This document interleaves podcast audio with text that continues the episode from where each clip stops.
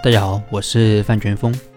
那现在股权激励、合伙人制度啊是非常的热门，也有很多老板希望通过股权激励来激发员工的活力，改善企业的经营。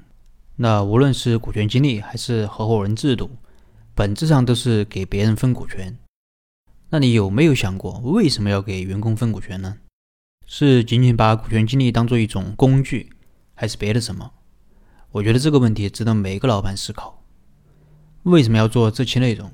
因为最近我在接受一位老板万总的咨询时，聊到了这个问题。那万总的一席话让我感触颇深。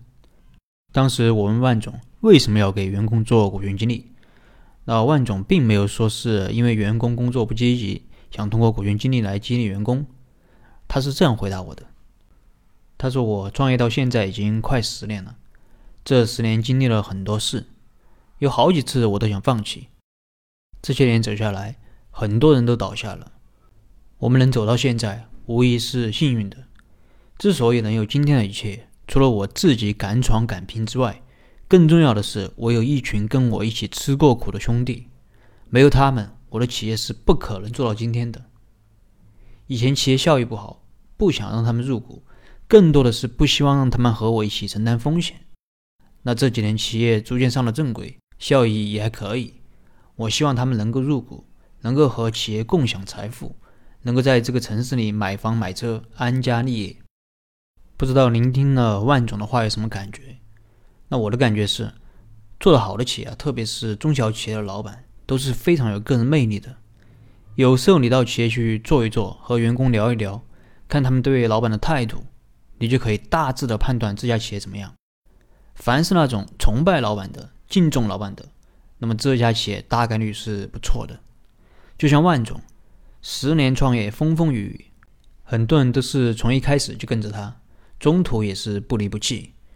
那相反一些中小企业，你想找个工作三年以上的员工都很难。那这一切可以说和老板的个人魅力有莫大的关系。这样说可能有点抽象，到底什么是老板的个人魅力？这里我想给大家讲一个故事。一个孙中山小时候的故事，我们看看他的这个人格魅力是怎么培养出来的？为什么有那么多人愿意追随他？这个故事很短，说的是孙中山小时候，他奶奶给他做了很多好吃的，让他带着这些好吃的去和小朋友玩，然后孙中山就这样做了。这样做了之后，发现有很多小朋友都愿意和他玩，就连平时不愿意和他玩的啊，为了得到这些好吃的，也跟着他玩了。这让他从小养成了一个习惯，就是与人分享。分享出去的是什么？是别人需要的东西，换回来的是什么？是追随。所以，为什么有那么多人愿意追随他？这可能就是原因吧。要想让别人追随自己，就需要产生公心。什么是公心？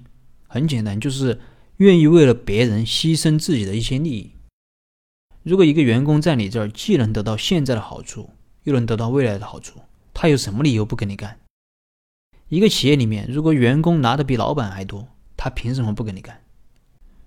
所以有时候你可以去观察那些小时候班级里有人气的孩子，人缘最好的孩子，或者是你身边人缘好的朋友，绝对不可能是自私自利的。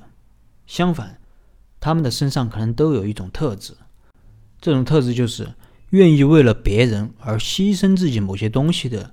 品德或者精神吧。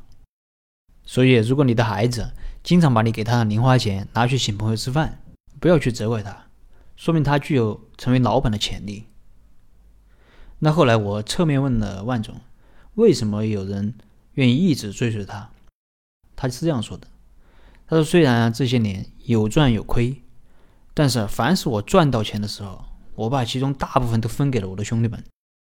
我不想他们跟着我没有搞头。”那剩下的呢，就主要是留在企业里面。我自己其实并没有拿多少回家，啊，他们可能觉得我这个人为人还不错吧，所以一直跟着我。那就这么朴素的理由，这可能就是企业家的人格魅力吧。